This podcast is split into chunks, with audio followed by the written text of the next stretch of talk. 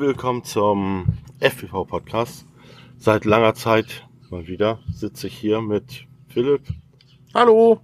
Und mit Steffen. Moin. Steffen ist auch mal wieder bei uns, genau wie beim letzten Mal. Es hat sich wieder mal so ergeben und dann haben wir gestern ein paar Bierchen getrunken, uns ein bisschen unterhalten und gedacht, ja, also viele dachten ja schon, ich hatte aufgegeben und es gibt keinen FPV-Podcast mehr, weil wir schon so lange Pause gemacht haben. Aber doch. Äh, Fakt ist, äh, es fehlen uns schlicht die Themen. Es gibt also jetzt im Winter ist sehr, sehr wenig passiert. Wir haben uns, wie gesagt, gestern ein paar Gedanken gemacht und haben ein paar Themen zusammen, ja, zusammengekratzt, irgendwie das falsche Wort, ne, aber naja, wir haben ein paar Sachen, die wir im Moment FPV-mäßig so betreiben, äh, zusammengesucht und darüber wollen wir jetzt einfach mal reden.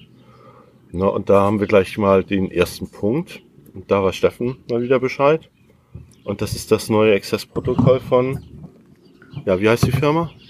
Free Sky, wir sind uns Sky. Ja, das ist nämlich auch so ein Thema. Wir haben die ganze Zeit überlegt, wie spricht man es eigentlich aus? Heißt es Free Sky, FR Sky, Free Sky?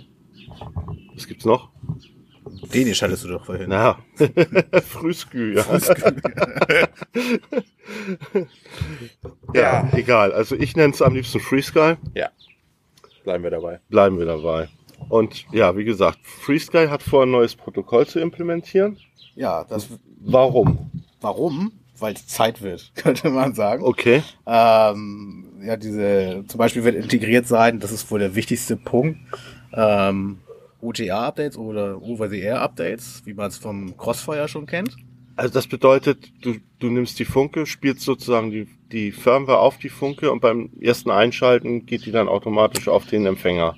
Ich weiß nicht, ob es automatisch passieren wird. Auf jeden Fall wirst du wie jetzt im Menü äh, die Option haben, dass du dann vielleicht nicht nur sagst, internes Modul flashen, externes Modul, sondern vielleicht OTA-Modul flashen oder ja. Ne? also wie es genau aussieht, weiß ich noch nicht. Das wenn wir in den nächsten Tagen rausfinden, wenn die X-Lite Pro draußen ist. Ja. Da ist es nämlich schon implementiert. Ach echt? Okay. Da es drin sein, ja. Spannend. Das heißt aber, ich müsste dann auf den Empfänger erstmal manuell die neue Firmware aufspielen. Wenn ich mir jetzt den alten Empfänger nehme, also bei den neuen Empfängern wird es ja wohl hoffentlich drauf sein, müsste dann also manuell nochmal eine, eine Firmware aufspielen, dann könnte ich in der Zukunft das einfach äh, über, über Funk sozusagen äh, flashen. Genau, also einmal muss man noch durch die Hölle. das ist aber sehr cool. Ähm, und ansonsten, was macht dieses Protokoll sonst noch? Ähm, es hat eine, soll eine, ich bleibe jetzt mal beim soll, äh, ja. soll eine geringere Latenz haben als okay. bisher. Da sprechen wir von 12 Millisekunden vom Sender bis zum Empfänger. Und okay. Stick-Eingabe soll das eigentlich bis der FC das abbekommt 12 Millisekunden sein. Okay, das ist ja schon mal amtlich. Jo. Ja. Na, da kann man nicht meckern. Finde ich auch nicht, ne. Also gibt die einen oder anderen, die wahrscheinlich noch schneller sind. Ja. Aber ja, ja, ja. Ich merk's jetzt nicht, ob es jetzt 12, nee, 4 Aber wir ballern auch nicht mit 160 durch irgendwelche eng gesteckten Parcours. Na, ich denke, da bei unserem gemütlichen Fliegen merkt man das nicht so sehr. Aber das ist doch nice to have. Und zumal auch die meisten ja Tyrannus fliegen. Das ist eine spannende Nachricht. Ja, also mit der wird es eben eingeführt, soll aber für alle verfügbaren Funken, die so auf dem Markt aktuell noch zu kaufen sind, und eben die Empfänger, da kommen auch neue, aber es soll für die ganzen äh, X-Serien, XA und R9 äh, ein Firmware-Update kommen. Ich glaube, es gibt sogar FCs mit eingebauten R9 jetzt. Ja. Ne? Das, das heißt, wenn man sich sowas kauft, sollte man eigentlich warten, bis die neue Firmware drauf ist, weil ich habe gehört, du hattest mir vorhin erzählt, dass äh, was man die nicht flashen kann, ne? Die, die äh, oder ganz schlecht die, die, die Empfänger, die auf den FCs verbaut sind, müsste man dann auslöten, flashen und wieder drauflöten. So hatte, ich glaube, in Englisch, ich weiß nicht, ob er Painless 360 oder sowas schießt, ein Engländer. Ja. Ähm, der hat ein Video online gestellt, wo er den getestet hatte, den FR Sky FC mit integriertem R9 und hatte dann bei FR Sky nachgefragt, wie das mit den Updates zu laufen hat und da hatte er eben den Hinweis gekriegt, man müsse es ausbauen irgendwo anlöten und. Ja, was ist nicht so schön, finde ich. Also überhaupt nicht schön. Ist, nee, gar nicht schön. Aber wenn die auch die OTA-Firmware haben, dann ist es ja umso schöner. Dann braucht man ja auch wieder nur einfach on the air flashen und fertig ist dann. Dann braucht man sich da keine Gedanken mehr nee, machen. Tolle Sache. Ähm, auch integriert ist Autobind. man wird diesen blöden Knopf nicht mehr suchen müssen und gleich, äh, suchen müssen und gleichzeitig einen Akku reinstopfen. Ja. Er wird, solange er keine Empfänger kennt, äh, ein Autobind gehen und man kann ohne einen Knopf zu drücken dann die Funke verbinden. Er bindet sich aber dann nicht mit allen möglichen Kopplern, die, die da irgendwo rumstehen, oder wie? Nein, also man kann bis zu drei Fernbedienungen pro Empfänger, soweit ich das jetzt verstanden habe, verbinden. Aha, okay. Und ja, kann dann auch zum Beispiel mit Freunden einen äh, Kopter teilen, wenn man so will, oder ihm das mit seiner eigenen Funke fliegen lassen. Indem man ah, ihn dann okay. dafür das heißt, ich freischaltet. kann meinen Kumpel sozusagen freischalten, der kann mit seiner Funke dann meinen Kopter fliegen. Genau. Was ja echt cool ist. Ja. Also wirklich cool.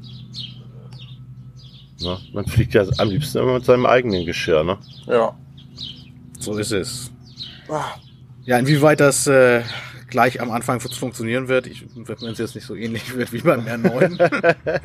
Ja, aber es ist auf jeden Fall mal wieder was Neues. Also irgendwie auch wieder was Innovatives. Das finde ich sehr geil.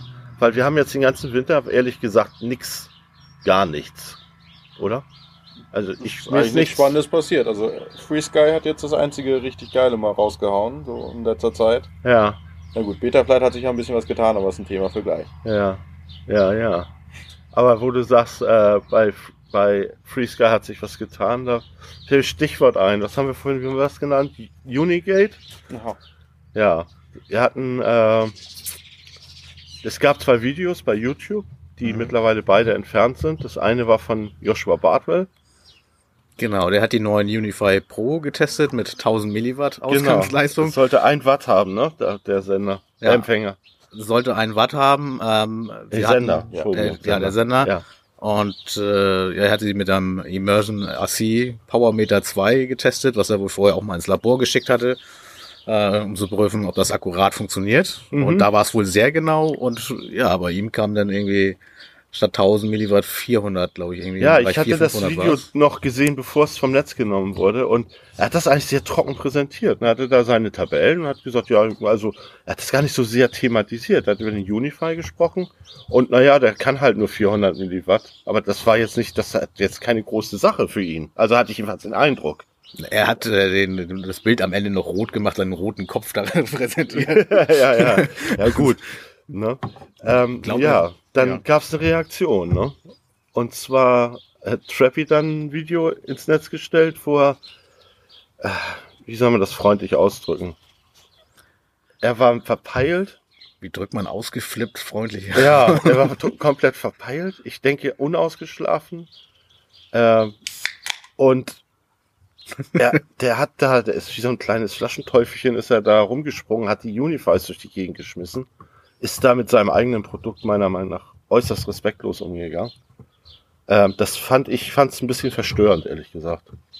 Und er hat äh, immer natürlich ein Watt gemessen mit seinem 40.000 Euro Dollar Watt äh, Messgerät. Ich glaube ihm das auch. Ohne, ohne, ich, ich vermute, meine Vermutung ist, dass es einfach eine schlechte Charge gab. Oder mit dem Oder dass das Messgerät was bestimmt, ne? tatsächlich irgendwas nicht in Ordnung war. Aber das wird jetzt Joshua Bartel hat ein Video gemacht, wo er ankündigt, dass er das irgendwie ins Labor schickt und nochmal testen Ne? Nee, mit dem ne? IBC Crazy Aha, okay. ähm, zusammen irgendwie eine Lösung entwickelt oder eine, eine, eine Prüfmethode, die Ja. nachvollziehbar ist und nachstellbar ohne 40.000 Euro oder Dollar teure Messgeräte, so dass andere das auch Ja. verifizieren können, was dabei rauskommt. Ja. Ich möchte nochmal sagen, also Trappy äh, ist ein feiner Kerl. Ich mag den, alles gut. Äh, aber er sollte sich zwar, er sollte vielleicht mal drüber schlafen, bevor er irgendwelche Videos ins Netz steckt. Das Problem war ja, er hat geschlafen und ist wach geworden. Ja, das hat ihm aber doch ganz schön mitgegeben. Man hat's gemerkt, ne? Das Ja. ist also mh, alles gut. Ähm, ja, das Video, es gibt jetzt dieses, dieses Ankündigungsvideo von Joshua Bartel, das verlink, verlinken wir nochmal. Könnt ihr euch das nochmal anschauen. Ich denke, das bleibt im Netz. Und ja, mehr bleibt, mehr kann man dazu eigentlich auch, sollte man vielleicht auch nicht dazu sagen. Nö, das sollen die erstmal untereinander klären. Ja, genau, das sollen die mal unter sich ausmachen. ja. Dass irgendjemand ein blaues Auge hat. Ja, aber eigentlich grundsätzlich mal ein geiler, geiler Sender, ne? Also mit so einem Watt durch die Gegend blasen. Gerade bei Long Range ist schon Ist cool, ja jetzt ne? nichts Neues. Ah, Nein, aber es ist ein Unify. Ja. Ja, und die sind immer einfach geil eigentlich. Die AKK sind auch geil. Ja, das stimmt.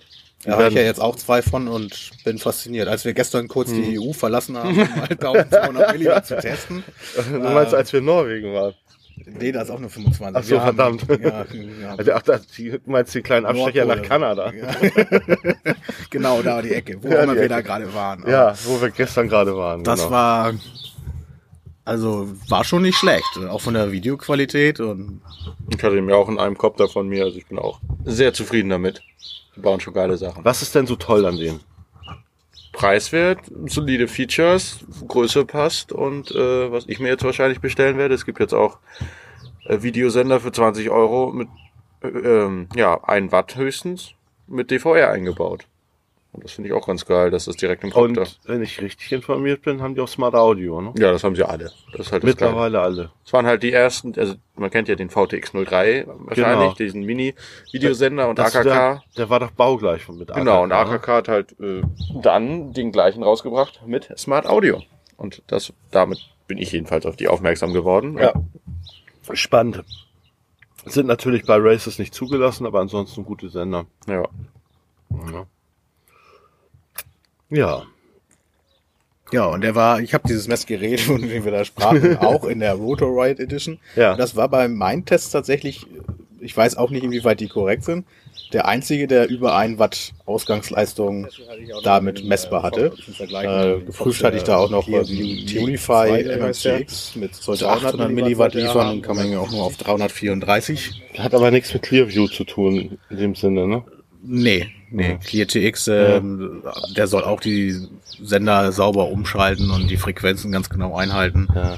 Und eigentlich ist es ja auch egal, weil wir alle mit 25 Milliwatt fliegen. Richtig. Hier in Europa, ne? Für uns ja, ist es relativ. Fahren wurscht. ja mal gerne einen Tag weg. Nach Kanada, ja. Oder nach Südafrika. Ja, ähm, also ich meine, dass äh, ich halte es für sehr unwahrscheinlich, dass so ein Messgerät 50 Prozent daneben liegt. Ich denke, dass ein Laborgerät da wesentlich genauer ist und auch wesentlich besser misst, aber die 50 Prozent, die kann ich mir ehrlich gesagt beim besten Willen nicht vorstellen. Zumal der Joshua Broadway ja auch, äh, ich glaube, diesen Mach 3 heißt der Videosender von Race Day Cross, glaube ich, ist er, äh, getestet hat, der 800 Milliwatt liefern soll und hat dann 650 oder so, ich habe es jetzt auch nicht mehr genau im Kopf. Also auf jeden Fall mehr geliefert oder Ausgangsleistung gehabt als der TBS Unified ja, Pro. Ja, ja. Hm.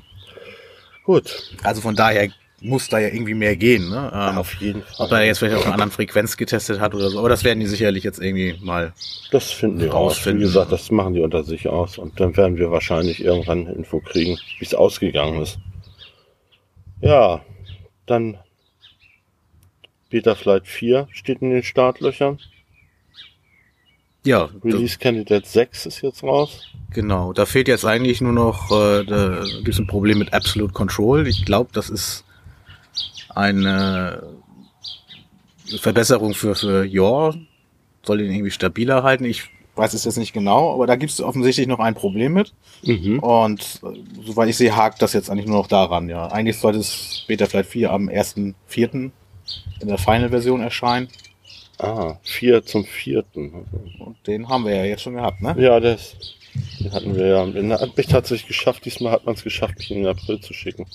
Und zwar hinterhältigerweise am zweiten.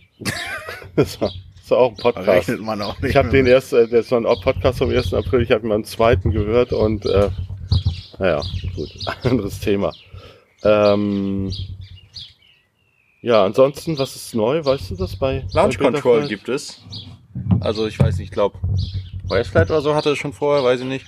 Ähm, das ist so das wo man irgendwie nach vorne sich neigt und dann, wenn man den Stick loslässt, bleibt er genau in der Position. Ich dachte, das hätten die schon längst implementiert. Nicht? Ja, wird jetzt kommen. Das ist witzig. Ja. Aber einige also Piloten habe ich schon gesehen, die machen das manuell. Richtig, also man kann es manuell machen, aber jetzt gibt's dafür anscheinend eine Funktion, dass die das für einen regelt. Ja, ansonsten äh, Genau, Unified Targets ist noch eine wichtige Sache. Früher weiß man muss ja für jedes Target sich, äh, gibt es ja eine eigene Firmware. Und ja, es gibt inzwischen sehr, sehr, sehr viele Targets und es kommen gefühlt jede Woche drei dazu. Und deswegen gibt es jetzt Unified Targets. Da gibt es nur noch für die, den jeweiligen Mikrocontroller, zum Beispiel F405, ein Target, Flash drauf und dann wählst du im Configurator aus, ja, also was du für einen FC hast. Und das ist halt etwas komfortabler. Erst recht für die Server, die die ganzen Builds immer kompilieren müssen. Die müssen irgendwie im Moment, weiß ich nicht, 200 Dateien kompilieren. Ja. Das kommt nur noch eine Handvoll. Ne? Ja. Das läuft dann wie? Also als Bibliothek dann irgendwo hinterlegt oder, oder? Ja, also man hat dann das, es gibt ja dieses äh, Resource Mapping schon etwas länger. Man kann ja, also was anders an Targets ist, ist ja meistens einfach nur, an welchem Pin was angeschlossen ist. Dann ist, gibt's ja auch noch ein paar verschiedene Gyros und sowas und das ist jetzt alles in einem Target drin und es wird im Nachhinein nur noch eingestellt, was wie angeschlossen ist.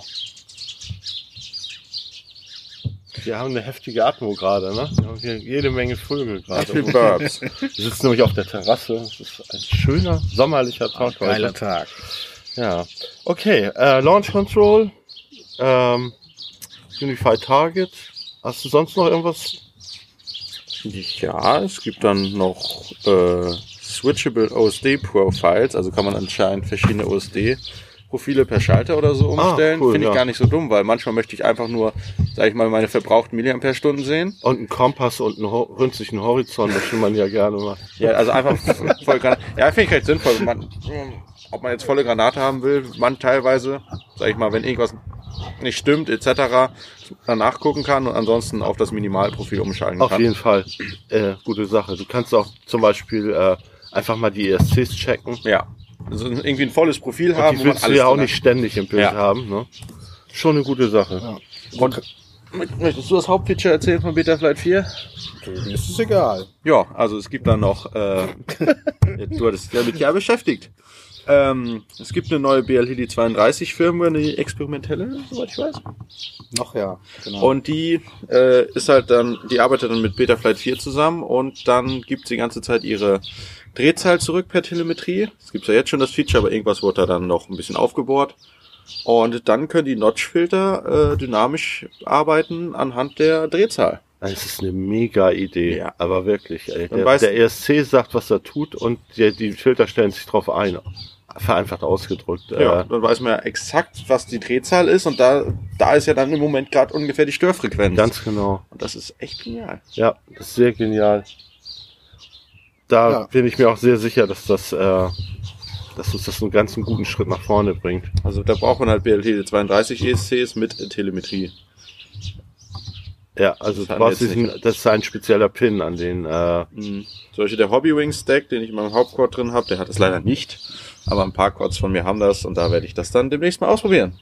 Ja, ich habe es an einem ja schon ausprobiert und Floss-Style, ich glaube jetzt mit dem Airbot F4 V6 ähm, und ähm, ja, baugleich mit dem Teco 3241 ESC.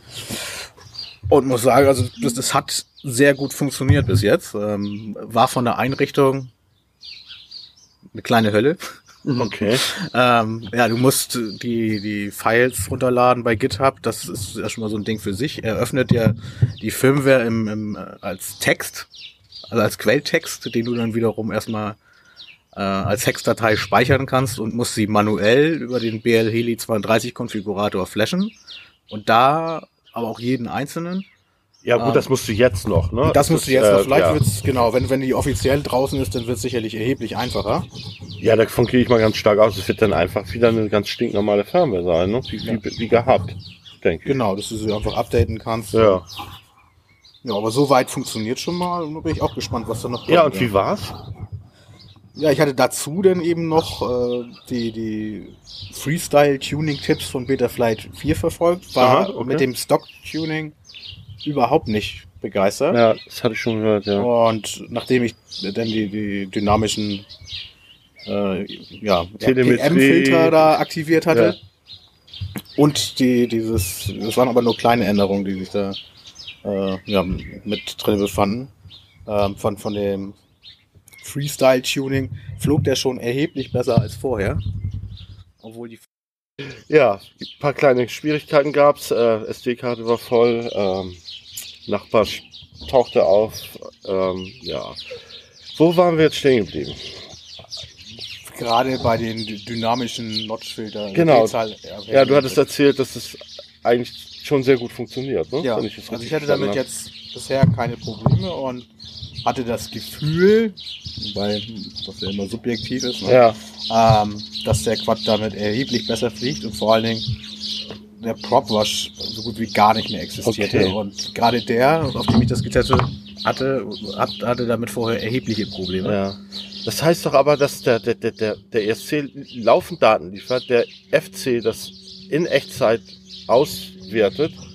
Deshalb äh, muss ja eigentlich die, die, die Rechenzeit ganz schön äh, ansteigen. Ne? Die, Latenz die- die- die- steigt die- leicht an, die CPU-Last auch. Die CPU-Last, Entschuldigung, Genau, meine die war ja. vorher bei mir im, im, äh, im Konfigurator bei 9% und nach dem Aktivieren bei 29. Also Ja. kommt da schon gut was dazu, ja. Ja gut, aber das ist ja immer noch im Rahmen. Absolut. Ne? Ich hatte, wir hatten schon, glaube ich, äh, Filter, die, die, also bei mir, die die CPU-Last mal schnell auf 40, 50 Prozent hochgepusht haben. Bei diesen ganzen äh, Filterexperimenten, die da in den letzten Jahren stattgefunden haben. Ja, wenn es gut läuft, kann das halt wirklich die Stelle sein, wo es once and for all äh, richtig gut filtern wird. Ja, Weil man versucht ja die ganze Zeit den Scheiß aus den Motoren rauszufiltern. ja. Ähm, Müsste da nicht eigentlich, müsste man nicht eigentlich mit den, mit den anderen Sachen ein bisschen runtergehen kann, mit dem, mit dem, äh, wie hieß denn dieser Loop, äh, oh, verdammt nochmal, wie heißt denn diese Einstellung? Diese beiden, äh, diese beiden Werte, die man verändern kann, die auch ganz stark die, die, die Rechenleistung. Fitloop. Fitloop, ja, genau. ja, wird sich zeigen, ist halt alles noch experimentell Ja. gerade. Ähm, wird sich halt auch zeigen, wie viel man danach, also die anderen Filter noch benutzen muss. Ist halt Theoretisch gar nicht. Das ist Geile ist halt, er weiß jetzt ganz genau, wo er einen Notch-Filter reinhauen will. Notch-Filter ist ja einfach nur so ein Kerbfilter, der eine bestimmte Frequenz wegnimmt. Ja, genau. Und die wird ja, äh, ja, immer da sein, ungefähr. Genau. Der Wo deine Motoren sich Er drehen. weiß, wo seine Frequenzen sind jetzt gerade und entsprechend kann er filtern. Das ist Ja. eigentlich total geil, simples Prinzip. Ne? Komisch, dass ich Ja. da nicht drauf Früher gekommen musste halt immer so, also warum Filter, warum es Filter früher gab, war ja einfach, äh, muss, der, der FC musste versuchen, aus den Sensordaten herauszufiltern, was ist Müll, was ist, äh, Genau. was ist wirklich die Kopplerbewegung. Ja, du hast immer ein bisschen im Dunkeln rumgestochert Richtig. eigentlich. Und das brauchst du jetzt nicht mehr, weil Ja. die Telemetrie dir die exakten Daten liefert. Richtig, Das sagt exakt, wo du reinfiltern Ja. sollst und der muss das nicht mehr selbst herausfinden. Ja, es ist sehr schön. Ja, wo wir gerade bei BL Heli waren und Telemetrie, da hatten wir noch einen Punkt, der nennt sich Sign Modulation. Genau, also KISS hatte ja äh, Synhybrid. Genau. Im Endeffekt äh, die Phasen, also an so einem Drehstrommotor werden die Phasen immer an, nacheinander an- und abgeschaltet und das äh, ist eigentlich eine recht hackige Bewegung. Richtig. Und dabei äh, rütteln, also die Motorgeräusche kommen recht viel davon und im Endeffekt sieht es vielleicht smooth aus, aber es ist strom- und technisch mäßig nicht ganz so smooth, wie sie sich bewegen. Ähm, es gibt dann noch Motoren, die haben einen Sensor dran, also werden nicht bei Quadrocoptern benutzt, also nicht bei Racing Quadrocoptern, bei MRC, also bei Modellautos werden die benutzt. Und da ist halt ein Sensor dran, wie sich der Motor bewegt. Und da wissen sie ganz genau, äh, wie sie die Phasen schalten müssen. okay. Und jetzt im Endeffekt gibt es sowas, was äh, eine Mischung aus beiden ist. Also dieses Sein-Hybrid oder ja, Syn-Hybrid oder Sign-Modulation in BLHeli 32 macht halt äh, nicht so abrupt an und aus, so dass das äh, ja deut deutlich leiser sein kann, je nach Motor. Okay. Also ich habe mal ein paar Videos gesehen, wie es mit den KISS äh, ESCs funktioniert. Teilweise waren die fast nicht mehr hörbar danach, die Ja, Motoren. Sehr Wahnsinn. beeindruckend. Ja. Äh, ja, und das gibt's halt, finde ich recht genial, bei KISS so heftig neue ESCs und bla, die können das und das und der BLH 32 Entwickler so, oh ja, da kriege ich auch hin. Hat's einfach per Software-Update nachgeliefert. Ja. Mega geil. Ja, sehr geil, ja. Also einfach das neueste BLH 32 raufböllern, ist auch jetzt etwas älter schon, aber falls ihr es noch nicht gemacht habt. ich hab's noch nicht gemacht, aber ich werde es testen. Ja, ich habe es heute erst auch raufgemacht. Ich bin noch nicht damit geflogen, ich habe es heute erst aktiviert. Dann Ja. flasht man einfach die neueste Version, dann gibt's dann einfach eine Einstellung mit aus und an. Muss man dann anschalten, ist nicht Ja. standardmäßig an. Ja, genau. Das Ja. ist einfach im BL Heli Menü äh, ein, ein, ein Menüpunkt, der Richtig, heißt äh, Sign Modulation. Sign Modulation, den kann man ein- oder ausschalten Richtig. und fertig ist der Lack. So, und fertig ist der Lack, ist jetzt der Podcast auch fertig, weil, wie gesagt, Themen sind jetzt im Moment ein bisschen Mangelware. Mir bleibt jetzt noch kurz äh, meine Podcast-Empfehlung, die ich in der letzten Zeit immer mache. Ähm, da ich mich im Moment gerade mit dem Thema Reisen auseinandersetze, habe ich ähm, zwei Podcasts ausgewählt, die ich sehr, sehr geil finde. Das ist einmal der Weltwacht-Podcast von Erik Lorenzen ähm, werde ich verlinken. Der macht äh, meiner Meinung nach hochprofessionell äh, Interviews mit berühmten und nicht so ganz so berühmten äh, Reisenden. Das letzte Interview war witzigerweise mit dem äh, Sänger von Manowar. Ähm, da ging es um Jagd und äh, Amerika. Das fiel ein bisschen aus dem Rahmen. Aber ansonsten hat er auch schon Rüdiger Neberg inter interviewt und ähm, sehr, sehr viele, sehr, sehr viele Reisefotografen, Reiseautoren und Journalisten, die ähm, in Krisengebieten unterwegs sind. Ähm, absolut hörenswert. Und der zweite Podcast, der heißt Reisen, Reisen, ist mit Jochen Schliemann und Michael Dietz. Die beiden sind meiner Meinung nach auch Journalisten, glaube ich, weiß aber nicht genau. Auf jeden Fall reisen die unheimlich viel. Und die unterhalten sich einfach über ihre privaten Reisen und stellen einfach Reiseziele vor. Und das war das letzte, was sie jetzt gemacht haben, war auch sehr witzig. Das war über Paris und die haben das Interview zusammen mit Chili Gonzales gemacht. Das ist ein Musiker, der sehr lange in Paris gewohnt hat. Ähm, ja, die haben mich auch dazu gebracht, äh, dieses Jahr dann doch wieder mal nach Thailand zu reisen, weil die mich einfach, äh, ja, die haben so von Thailand geschwärmt. Ich war da das letzte Mal 2002 oder so, wollte eigentlich auch nicht mehr hin, aber jetzt habe ich mich doch entschlossen, nur durch diesen Podcast nochmal dahin zu reisen. Ja, sehr schöner Podcast. Und ansonsten äh, sehen wir uns hoffentlich alle auf der Nordlicht 2. Wo findet die statt? Wisst ihr das? Ich, oh, ich weiß den Ort nicht mehr genau. Das ist irgendwo bei äh, an der Ostsee auf jeden Fall. An der Ostküste zwischen Kiel und Lübeck. Ja, irgendwo. Also das ist, steht ja im Netz. Also wenn, wenn ihr nähere Info, Infos haben, haben wollt, dann müsst ihr nur auf die RC-Tech-Seite gehen. Der Kai Bischof, der organisiert das Ganze und dann findet ihr da auch Informationen. Ich stelle euch davon auch nochmal einen Link rein. Ne? Und ansonsten bleibt uns noch Tschüss zu sagen. Tschüss. Bis zum nächsten Mal.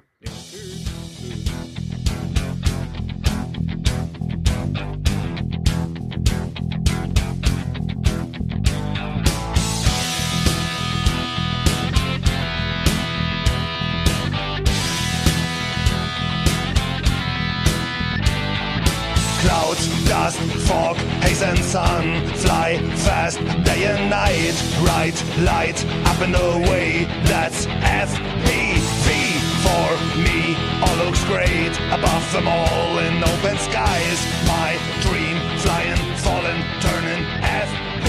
Deep in the night when it falls, when it crashes and it's lying and it's lying in the fields to be found. It's getting hard to return to the station unit, losing.